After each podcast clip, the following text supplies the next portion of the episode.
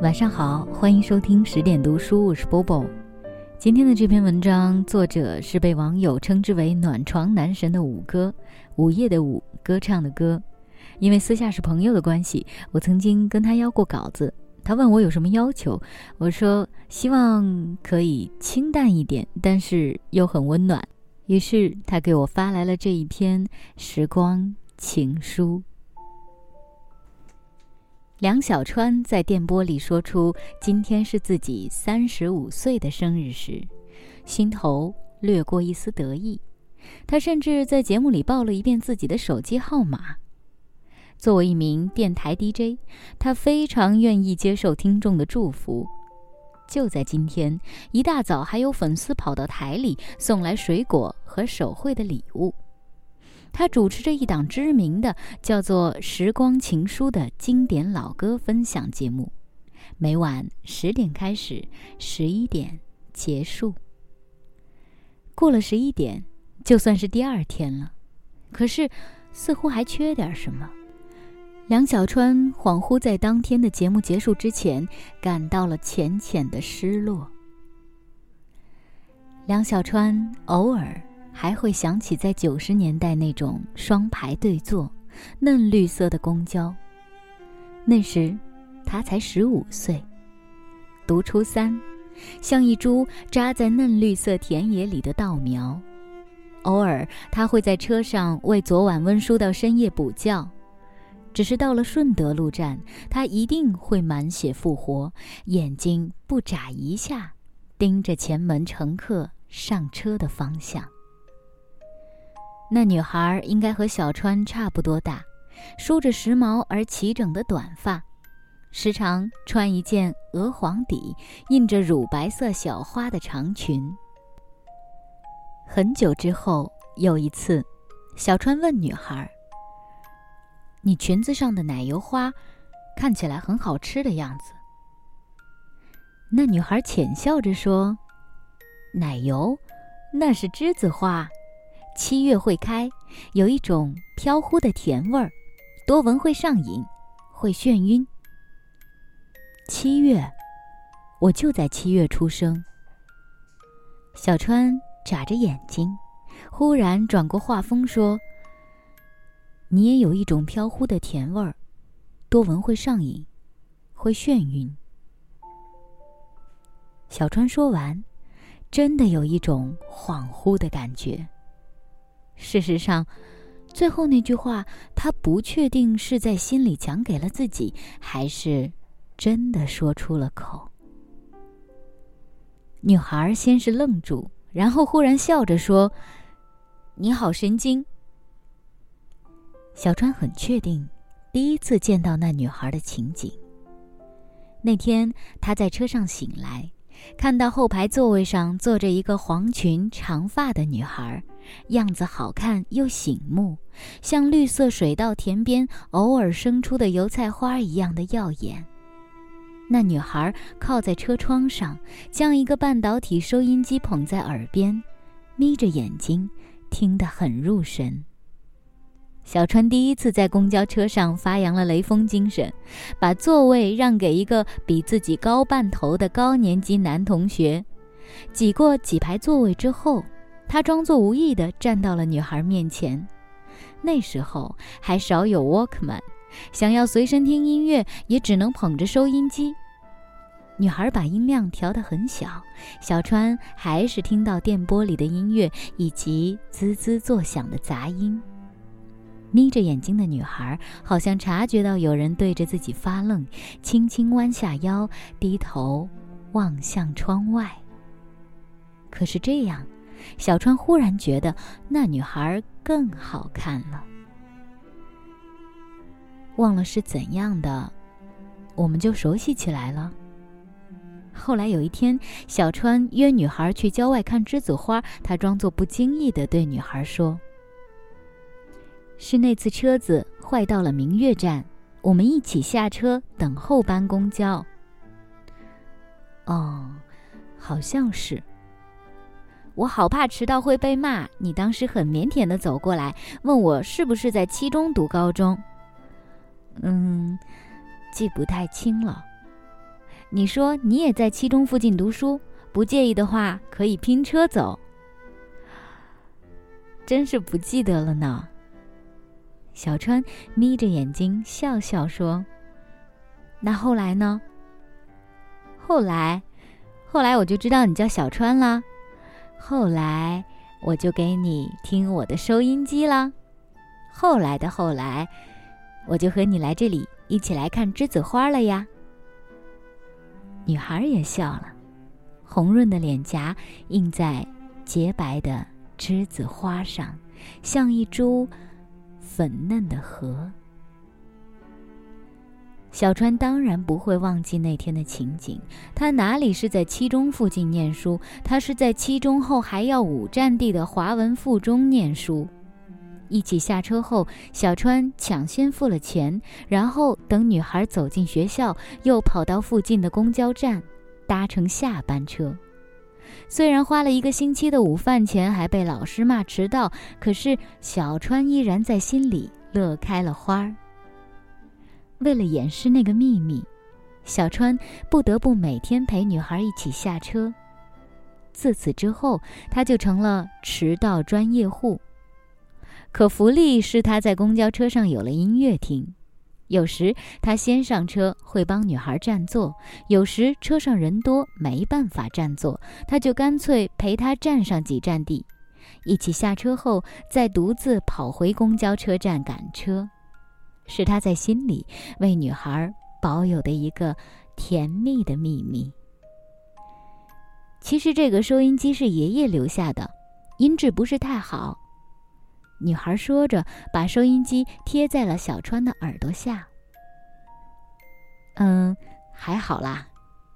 小川眯着眼睛想：姐姐的物理课本上好像有自制半导体收音机的教程，哪天我一定要装一个送送她。半导体里的音乐特别的好听。以至于很多年过去了，小川都还怀念着那些夹杂着车子的颠簸声、乘客的咳嗽声以及售票员吆喝声里的经典老歌。以至于多年之后，他虽然事业有成，却还情深意笃的兼职做着一份电台 DJ 的工作。十一点快到了。时光情书节目结束的时间也要到了，梁小川悠悠的想，不知道自己后来送给那女孩的收音机，她真的有用过吗？又或者这么多年，她还会像从前一样迷恋着电台情歌吗？本来一起拉过钩，说等初中毕业后报考一个高中的。可那女孩要跟随她父母一起搬离外地。小川的小拇指甚至还能感应到那女孩小指的柔滑，可说过的话，已经随风远去了。小川按着姐姐物理书上的教程，花两个通宵为女孩拼装了一个收音机。在装好电池试听之后，他神奇般的听到了没有滋啦声的电波音乐。第二天，在公交车上，女孩伸出纱布包裹着的手，接过了小川手里的收音机，扶在了自己的耳朵上，又从口袋里掏出一个牛皮纸信封，交给了小川。你的手，是采栀子花的时候被蜜蜂蛰了一下，你来闻闻，香不香？女孩轻轻地打开了牛皮纸信封。小川在前晚想过很多次，女孩接过他做的收音机时感动流泪的场面。可是那一天，在飘着淡淡甜味的车厢里，小川竟然按耐不住的眼眶红润了。他伸手去握住女孩的双手，只是轻轻的一下，又仿佛自己被遮到一样，迅速缩回来，矜持的将双手。按在自己的眼角上，擦了又擦。此后很多年，小川都会在栀子花盛开的季节想起那个女孩。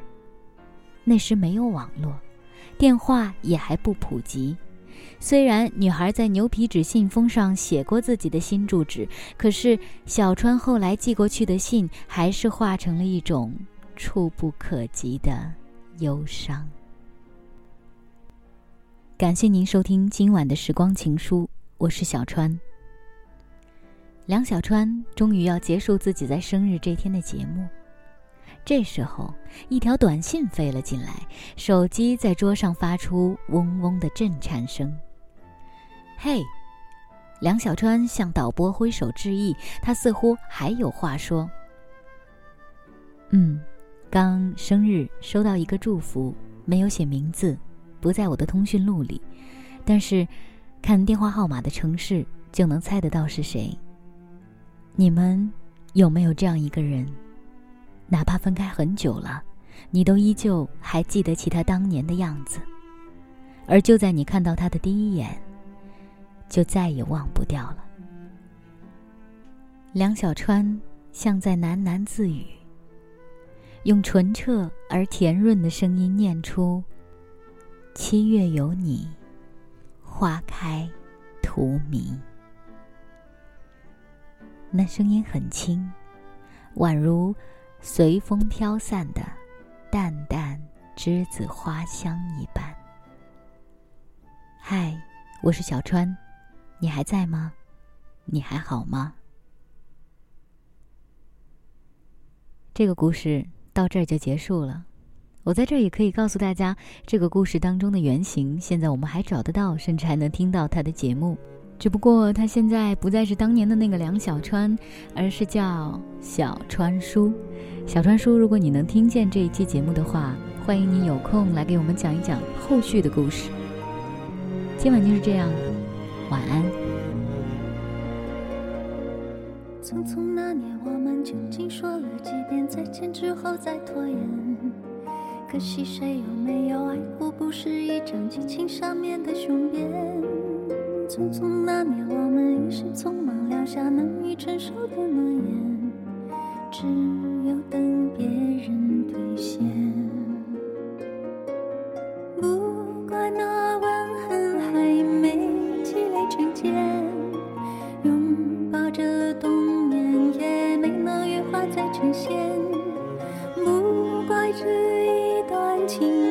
仿佛在排练，是岁月宽容恩赐，放回的时间。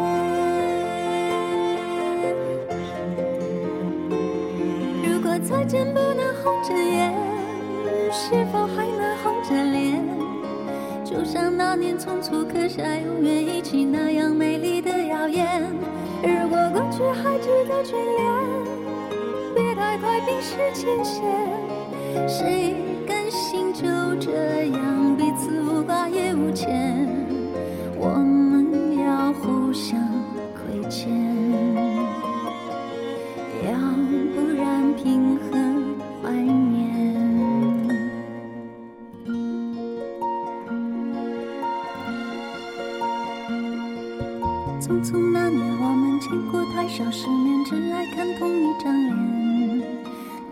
莫名其妙，那么讨人欢喜，闹起来又太讨厌。相爱那年，活该匆匆，因为我们不懂顽固的诺言，只是分手的前言。不怪那天太冷，泪滴水成冰。